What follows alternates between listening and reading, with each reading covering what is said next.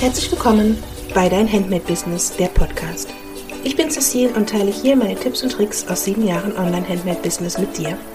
Du kannst dich auf dein Kerngeschäft konzentrieren, weiterhin wundervolle Produkte herstellen und ich zeige dir, wie du diese erfolgreich im Internet verkaufst. Let's go! Einen wunderschönen guten Tag und hallo zu einer neuen Folge bei Dein Handmade Business, der Podcast mit mir, Cecile. Ich fliege ja am Wochenende nach Berlin zum ersten handgemacht Blog-Event im Grimmsgarten und ähm, halte dort einen kleinen Vortrag. Und ich freue mich schon total, dorthin zu kommen, endlich wieder im Austausch zu stehen mit Menschen. Ich bin ja sehr viel ähm, auf Instagram unterwegs und arbeite im Homeoffice. Und ähm, ja, also die Kommunikation ist immer so ein bisschen einseitig, auch hier im Podcast. Ne? Ich rede immer irgendwo rein, aber man bekommt ja doch wenig zurück, ähm, so face to face. Und deswegen freue ich mich sehr auf den Austausch. Und mein Vortrag dort wird auch basieren auf den Austausch mit den Teilnehmern dort. Nichtsdestotrotz habe ich mir überlegt, den euch einmal hier auch festzuhalten für alle, die eben nicht kommen können. Denn der Vortrag wird gehen darüber, wie man denn nun erfolgreich wird als Handmade-Label oder auch als DIY-Blogger oder so gesehen auch in jeder Branche. Denn, denn die Grundlagen des Erfolgs, über die ich sprechen möchte, richten sich an eigentlich nur ans Marketing.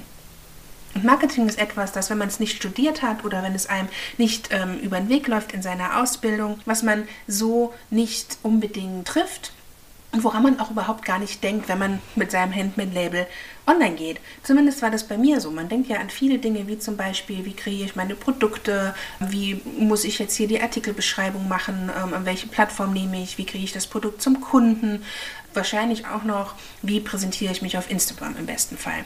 Aber solche grundlegenden Dinge wie welche Produkte verkaufe ich, was ist meine Nische, welche Zielgruppe spreche ich an, und wie ist überhaupt mein Branding? Über die Dinge denkt man einfach nicht nach. Und das ist total legitim, das habe ich nämlich auch nicht gemacht. Ja, ich habe eben auch einfach in meinem Bastelzimmer gesessen. Vielleicht kennst du meine Geschichte ja schon. Also ich habe auch einfach in meinem Bastelzimmer angefangen und war damals in einem Mama-Forum unterwegs und ähm, habe mir dann einen Plotter zugelegt. Und weil die Produkte, die ich damit kreiert, kreiert habe, so gut angekommen sind, habe ich die halt einfach mal damals noch auf der Wander verkauft. Das ist so, finde ich, auch gerade so in unserem ähm, Handmade-Label da sein, so ein Weg, den, den viele gehen, also aus dem Hobby, wo einfach die Nachfrage da ist und wo ähm, ja, die Menschen sagen, das sind tolle Sachen, man dann denkt, komm, ich probiere das jetzt einfach mal online. Und dann habe ich das gemacht auf der Wander und ich muss dazu sagen, das war ja auch schon 2014, das ist sieben Jahre her und sieben Jahre sind im Online-Business, sind das Lichtjahre, da passiert so viel, jeden Tag passiert irgendwas und in sieben Jahren ist halt einfach sehr, sehr viel passiert. Und als ich damals halt einfach mal so angefangen habe, war das auch durchaus okay. Ne, man hat auf seiner deutschen Plattform verkauft, die Mitbewerber waren noch nicht so groß, Plotter kannte damals kein Mensch so ungefähr. Ähm, ich glaube, das kam auch damals erst so hier rüber, ähm, dass man im Hobbybereich plottern kann. Ich habe damals also angefangen mit Bügelbildern. Ich hatte ja ein, klein, ein kleines Kind und habe dann so Geburtstags-T-Shirts, Bügelbilder gemacht und wenn dann jemand sagte, ach, kannst du mir das noch machen, dann habe ich gesagt, ja gut, mache ich das. Dann habe ich angefangen, Tassen zu bekleben. Dann habe ich angefangen, Erziehertaschen zu machen. Viele Dinge, die einfach für mich im Privaten gerade angesagt waren. Aufgrund ne, meiner kleinen Kinder habe ich dann einfach mal mit in den Shop gepackt. Das ist, glaube ich, auch ganz oft so der Werdegang. Man macht einfach das, was man im Privaten selbst für sich macht oder selbst auch gebrauchen kann und packt das halt einfach mal so in den Shop. Und dann fing das an, dass äh, Kunden mich angeschrieben haben, oh, das, kannst du mir nicht das machen? Und dann fing es an, dass ähm, Leute in meiner Familie gesagt haben, oh, aber guck mal, das habe ich gesehen oder der und der macht das. Oder ne, meine Bekannte, die Cousine des Nachbarns hat mich gefragt, ob du nicht auch noch das machen könntest. Und dann habe ich gesagt, ja, also ich kann das, ich habe ja die Materialien da, dann probiere ich das halt mal aus. Dann wurde die Liste allerdings immer länger. Also zum einen wurde man dann immer mehr zugequatscht von ähm, ja, Kunden oder, oder Freunden und Familienmitgliedern, mach doch mal dies und jenes. Ne? Und dann schreibt man sich das alles auf, weil ja, das mache ich dann halt jetzt auch mal. Und auf der anderen Seite wurden die Verkäufe ja auch mehr. Und ich hatte ja noch einen Job? Also ich musste das ja dann irgendwie abends noch machen. Die Verkäufe wurden mehr, die Anfragen wurden mehr. Und irgendwann kam ich zu einem Punkt, wo ich sagte, ich kann das so nicht mehr leisten, ähm, weil wenn du ja so viel zu tun hast, mit Bestellungen fertig zu machen, dass wenn du ja alleine arbeitest in so einem Online-Shop, nur keine Mitarbeiter, ein Kind hast, noch einen Job hast und dich dann noch jeder von allen Seiten zuquatscht und du quasi aller People-Pleaser jedem da noch ähm, seinen Gefallen tun möchtest, dann funktioniert das irgendwann nicht mehr. Ich konnte damals aber nicht in Worte fassen, was genau das Problem ist. Ich konnte ebenso nicht in Worte fassen, für was meine Firma eigentlich steht. Ne, es gibt ja diese, diese Tagline oder diesen Slogan, den man sich so gibt, der in einem Satz beschreiben soll, wer du bist und wofür deine Firma steht. Am besten noch, ne, für wen du welche Produkte herstellst. Und ich konnte das nicht. Und ich weiß es ganz genau, ich konnte das über Jahre nicht. Und ähm, die Geschichte über die IHK ähm, habt ihr vielleicht auch schon mitbekommen. Ich bin ja dann irgendwann zur IHK gegangen und habe gesagt, ich möchte mich selbstständig machen. Ich habe hier dieses Nebengewerbe und möchte meinen Job aufgeben und möchte das dann halt Vollzeit machen. Was halten Sie davon? Und da hat mich die Dame gefragt, ja, was machen Sie denn? Und ich saß da und konnte es ihr nicht erklären. Ich habe dann gesagt, ich mache hier so für Junggesellenabschiede. Ja, die T-Shirts kennen Sie ja, sowas mache ich. Äh, kleiner Fun Fact, ich hatte nie T-Shirts im Sortiment, aber ich wusste sonst nicht, wie ich dieser Frau beschreiben soll, was ich eigentlich mache. Das Resultat aus dieser Existenzgründungsberatung, äh, wenn ich sage, ja, ich mache hier sowas, äh, war dann, dass die Frau mir dringend davon abgeraten hat. Denn ja, so T-Shirts machen ja auch mehrere und nächstes Jahr sind die vielleicht gar nicht mehr im Trend. Ich würde ihnen davon abraten, obwohl ich ihnen eigentlich dazu äh, unterstützen soll, dass sie sich selbstständig machen, würde ich ihnen davon abraten. Und ich war danach sehr verwirrt und hatte dann auch kurzzeitig einfach das ad acta gelegt, dass ich mich damit Vollzeit selbstständig mache. Und jetzt so im Rückblick ähm, denke ich mir, wie soll denn wie sollen denn Außenstehende meine Firma verstehen, wenn ich sie selber ja überhaupt gar nicht beschreiben kann? Ja, also ich konnte über Jahre lang nicht beschreiben, wofür ich stehe. Ich habe dann glücklicherweise mich dennoch selbstständig gemacht, weil ich auf mein Bauchgefühl gehört habe und habe dann Mitarbeiter eingestellt, die im Homeoffice gearbeitet haben und hatte dann für mich selber mehr Zeit und Freiraum, mich mal damit auseinanderzusetzen, was es eigentlich bedeutet, erfolgreich zu verkaufen online. Und dann ne, kommt dir dann Online-Marketing über den Weg und ich habe mich dann äh, informiert über Google Ads und Facebook Ads und habe ja auch den Online-Marketing-Manager ähm, als, als Weiterbildung ähm, gemacht und dann kamen mir so Dinge entgegen wie Nische und Produkte und Zielgruppe, Bayer Persona, all diese Dinge, worüber ich mir vorher nie Gedanken gemacht habe, zumindest nicht bewusst. Und dann wurde mir einiges klar und ähm, habe für mich selbst dann einfach mal, ja, ich habe mich einfach mal positioniert. Und zwar habe ich das mal in Worte gefasst. Ich habe über die Jahre dann einfach sowieso von selbst schon immer weniger für Erzieher gemacht und immer mehr für Hochzeiten und habe dann ähm, ja durch meine Positionierung auch in Worte fassen können, wer ich eigentlich bin und wer ich sein will, was meine Produkte sind und für wen ich eigentlich arbeite. Der Erfolg meines Handmade-Labels der große Durchbruch sozusagen, ja, auf, auch auf Platz 1 zu sein bei Etsy im Bereich Hochzeiten unter den Top 50 zu sein. Wir werden ja bei Amazon Handmade ganz oft gefeatured auf, auf deren Facebook-Seite. Unser ähm, Shopify-Shop, also unser eigener Shop, den es seit letztem Jahr gibt, ist unter den Top 2% der äh, Shopify-Shops, die zum selben Zeitpunkt geöffnet haben wie wir. Und der wird ja nur über Pinterest bespielt. All diese ja kleinen Erfolge für mein Handmade-Label kommen nur durch meine klare Positionierung, die ich anhand ja, meiner Weiterbildung im Marketing eben definieren konnte, in Worte fassen konnte und ganz strikt durchsetze in allem, was ich so tue. Diese, diese Positionierung besteht für mich aus ähm, vier Säulen.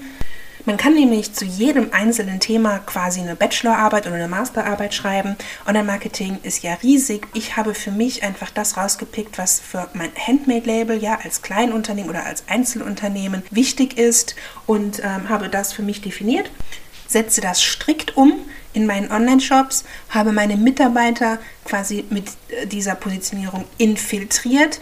Und ähm, ja, seitdem ich das so sehr strikt tue, ähm, haben wir zum einen einen ganz klaren Markenauftritt, mit dem wir Jahr über Jahr ja 30 Prozent mehr Umsatz machen. Es ist, es ist Arbeit, das, man kann das nicht einmal definieren und dann ist es so und dann bleibt es so. Man muss halt ständig an seiner Positionierung und seinem Markenauftritt arbeiten. Nichtsdestotrotz, erst als ich das gemacht habe, kam so eigentlich der Durchbruch.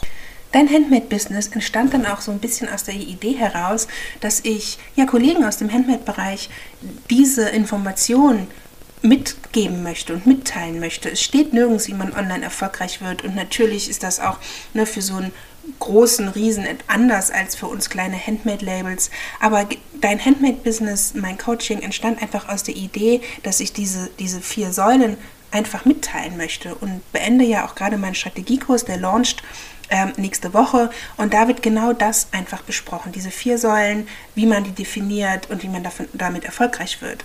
Und die vier Säulen nenne ich dir jetzt gerne nochmal. Du kannst sie gerne mitschreiben. Meine vier Säulen, die ich für uns definiert habe, sind das Produkt, die Nische, die Zielgruppe und das Branding. Diese vier Sachen müssen stehen, damit du dann erfolgreich ähm, dich positionieren kannst und deine Produkte an deinen Kunden bringst. Und man mag meinen, noch Produkte ist doch klar, was das ist. Man muss sich damit wirklich mal auseinandersetzen. Es gibt so Bereiche, gerade wie im Plottern, im Nähen, Makramee-Resin, all diese Dinge. Ich meine, wir sind ja alle sehr kreativ unterwegs. Wir haben viele Ideen, wir haben viele Möglichkeiten und man kann sich da verrennen. Und wir sind ja im Plotter- und Bereich und Sublimation und so unterwegs. Und da habe ich unsere Produkte eingegrenzt. Bei uns findest du zum Beispiel keine T-Shirts, obwohl wir das natürlich könnten. Wir könnten wir sogar sehr gut.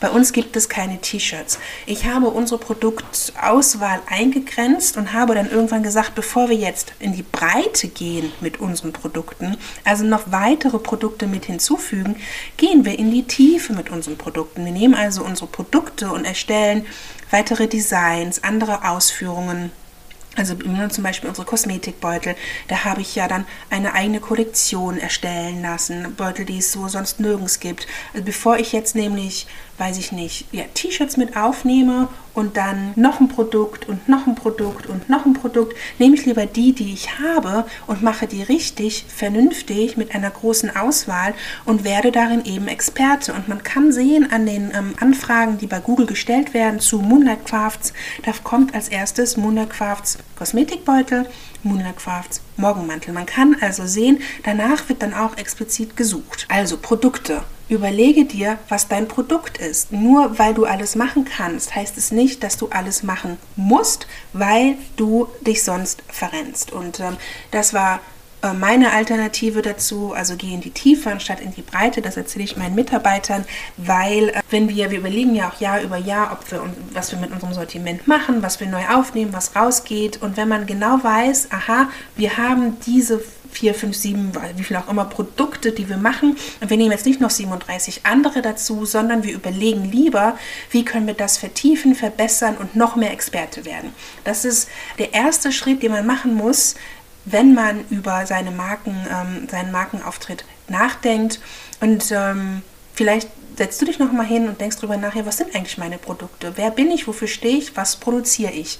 Ja, und dran denken, nur weil du etwas machen kannst, heißt es nicht, dass du es auch machen musst. Zusammenspielend mit deinem Produkt gehört nämlich dann auch deine Nische. In welcher Nische befindest du dich denn? Ja, wir gehen wieder zurück zu den Beispielen Plotten, Nähen, Makramee diese großen Bereiche.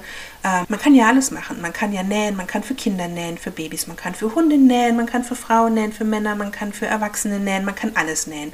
Viele machen das auch, aber man sollte es nicht. Man sollte es nicht tun, sondern man muss einfach sich wirklich festlegen sich auf etwas festzulegen, klingt am Anfang immer sehr beängstigend und man möchte das eigentlich gar nicht, wenn man denkt, aber ich kann doch so viel, ich verpasse ja so viele Chancen. Äh, es ist meistens das Gegenteil der Fall. Wenn man viel macht, macht man halt einfach gar nichts oder man macht mal hier was und mal da was. Ziel einer, einer richtigen Positionierung ist einfach, sich als Experte darzustellen, sodass, wenn du dich jetzt dafür entscheidest, Babymützen zu nähen, dass dann die Leute zu dir kommen, wenn sie nach einer Babymütze suchen, weil sie wissen, du bist darin Experte, das ist das, was du kannst, was du nur machst und deswegen sind deine Babymützen die besten. Ja, also eine Nische passend zum Produkt ähm, sicher denken und dann kommen wir zur Zielgruppe. Ich bin ein großer Fan von Zielgruppe und nicht nur Zielgruppe. Ähm, Zielgruppendefinition kennt wahrscheinlich jeder und wahrscheinlich hast du dich auch tatsächlich damit auseinandergesetzt, als du so gedacht hast, was, was mache ich mit meinem Handmade-Label. Ich selber habe eine Buyer-Persona definiert, also zwei sogar. Und das sind so Verkäuferpersonen, die einen Teil deiner Zielgruppe ausmachen, die man viel, viel, viel spezifischer definiert. Und ich habe zwei definiert für mein Business und arbeite nur für die. Und seitdem ich das gemacht habe, läuft es eigentlich sehr, sehr gut. Und passend zu deiner Nische und deinem Produkt, deine Zielgruppe und deine Verkäuferpersona zu definieren, das ist so grundlegend. Und all diese Dinge machst du, bevor du über dein Logo nachdenkst tatsächlich. Sein Logo zu kreieren ist meistens das Erste, was man so macht. Aha, dass man ist so selbst kreativ und freut sich auf diese schönen Farben und sich Gedanken zu machen und ein Logo tatsächlich machst du dein Logo erst, wenn du die drei anderen Säulen definiert hast. Denn dein Logo ist nicht für dich, sondern dein Logo ist für deinen Kunden. Ne? Der muss ja bei dir kaufen und den, dein Logo und dein Branding muss den Kunden überzeugen. Und wenn du nicht weißt, wer dein Kunde ist und wenn du nicht weißt, was dein Produkt ist und in welcher Nische du dich aufhältst, kannst du kein vernünftiges Branding gestalten. Ich hatte in meiner Laufzeit, meiner Monatkraftlaufzeit, drei verschiedene Logos, habe mir auch eins von, einem, von einer Designerin erstellen lassen, die ich dann irgendwann alle über den Haufen geworfen habe, weil überhaupt gar nichts mehr gepasst hat, bis ich zu diesem recht schlichten blauen, roségoldenen Logo gekommen bin. Und das ist halt einfach ein Prozess und das ist ein Learning. Das hätte ich mir alles sparen können, wenn ich halt eben diese anderen Schritte erst gemacht hätte. Nichtsdestotrotz, ich habe es ja dann irgendwann geschafft. Also ich habe all das definiert und bin auch mit meinem Branding dann an, an in die Welt rausgegangen. Ich habe ja auch mal meinen Instagram-Account gezeigt, das Archiv, wie das mal früher aussah und wie es halt jetzt aussieht. Und wenn du halt diese Dinge definierst, da, dich als Expertin in deinem Markt aufstellst, dann wirst du sehen, es funktioniert. Das sind Dinge, die dir keiner sagt. Wenn du, die, wenn du gründest, wer soll dir sowas sagen? Äh, und deswegen habe ich halt einfach beschlossen, ich möchte das in die Welt raustragen und ich möchte Frauen diesen langen Leidensweg, naja, es war kein Leiden, aber diese Erfahrungen, die ich machen musste, bevor ich halt einfach Erfolg hatte, ersparen und äh, ja, habe deswegen dein Handmade-Business gegründet. Und ähm, jetzt mag man sagen, aber du erzählst dir dann quasi deinen Mitbewerbern, wie man erfolgreich ist. Und auch meine Mitarbeiter haben gesagt, aber na, jetzt, wenn jetzt jeder weiß, wie es geht, dann ist es doch dann gefährlich für uns oder für dein Handmade-Label. Und so sehe ich das halt überhaupt nicht, denn wenn man sich ähm, ja, vernünftig eben an diesen vier Säulen positioniert, dann kann mein Mitbewerber dieselben Produkte haben wie ich, aber er hat sie einfach nicht für meine Bayer Persona kreiert, ja, oder nicht für meine Zielgruppe kreiert, sondern für jemand anderen. Und das ist total okay. Und dann soll eben dieser jemand andere, der kauft ja sowieso nicht bei mir, weil der nicht meiner Zielgruppe entspricht, der kauft dann eben woanders. Zu erfolgreich werden, sein und halt auch bleiben, gehören natürlich noch wesentlich mehr Faktoren. Diese vier Säulen sind so die Grundlage, die man auf jeden Fall haben muss, um überhaupt erstmal auf dem Markt wahrgenommen zu werden, als, als Firma, als Marke, als Unternehmen. Natürlich muss man seine Produkte qualitativ hochwertig ähm, produzieren. Denn die Kundenbewertungen sind so schnell, sobald da mal Bewertungen sind, die schlecht über das Produkt reden, dann kann man es eigentlich schon wieder sein lassen. Deine Produkte müssen eine Nachfrage haben. Wenn du, du kannst dich noch so gut aufstellen, wenn du ein Produkt hast, das keiner braucht oder wonach keiner sucht, dann bringt dir auch die beste Positionierung nichts, dann wirst du nichts verkaufen. Du musst einen super Kundenservice liefern. Ähm, es gibt viele, viele Dinge, die umgesetzt werden müssen in deinen Job, damit du einfach auch erfolgreich bleibst. Aber diese vier Säulen, die deine Strategie, deine Positionierung sind die Grundlage des Erfolgs. Das ist so mein Herzensthema. Das kann ich wirklich nur jedem raten, sich darüber Gedanken zu machen. Und wenn du vielleicht einen Mitbewerber hast, der sehr viel verkauft und wo du dich immer schon gefragt hast, wieso verkauft der so viel mehr als ich? Wir verkaufen doch fast dasselbe Produkt dann überleg mal, ob der vielleicht sich vernünftig positioniert hat. Das ist nämlich ganz oft so, dass die erfolgreichen ähm, Handmade-Unternehmen einfach ganz klar für eine Sache stehen und das auch treiben und weitermachen und ja, darin als Experte wahrgenommen werden. Das und viel mehr besprechen wir in meinem Strategiekurs. Meine Online-Kurse sind ja Selbstlernkurse. Dort gebe ich dann immer Worksheets und Checklisten an die Hand, um das einmal zu erarbeiten. Und, in, und mein Strategiekurs ist so aufgebaut, dass du im ersten Teil deine vier Säulen eben erarbeitest mit meiner Hilfe und dann im zweiten Teil diese vier Säulen auch umsetzt in deinem Online-Shop. Denn es reicht ja auch nicht, du weißt, wofür du stehst, wenn du das dann nicht in die Welt herausträgst und wenn deine Kunden gar nicht, das gar nicht wissen oder verstehen. Wenn du da Interesse hast, den Kurs habe ich dir unten in den Show Notes verlinkt. Und ansonsten hoffe ich, dass ich dir ganz viele neue Impulse geben konnte, ähm, über die du jetzt mal nachdenken kannst, um dein Handmade-Label einfach ja aufs nächste Level zu bringen. Und in diesem Sinne danke ich dir fürs Zuhören und sage bis zum nächsten Mal.